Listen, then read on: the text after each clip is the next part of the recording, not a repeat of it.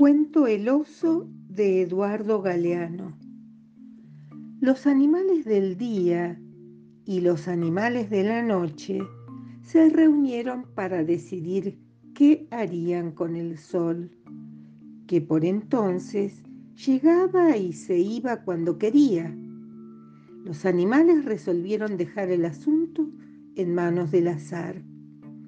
El bando que venciera en el juego de las adivinanzas decidiría cuánto tiempo habría de durar en lo sucesivo la luz del sol sobre el mundo. Estaban en eso cuando el sol, intrigado, se aproximó. Tanto se acercó el sol que los animales de la noche tuvieron que huir a la disparada.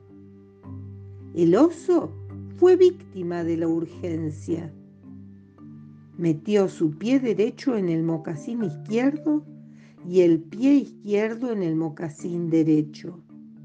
Así salió corriendo y corrió como pudo.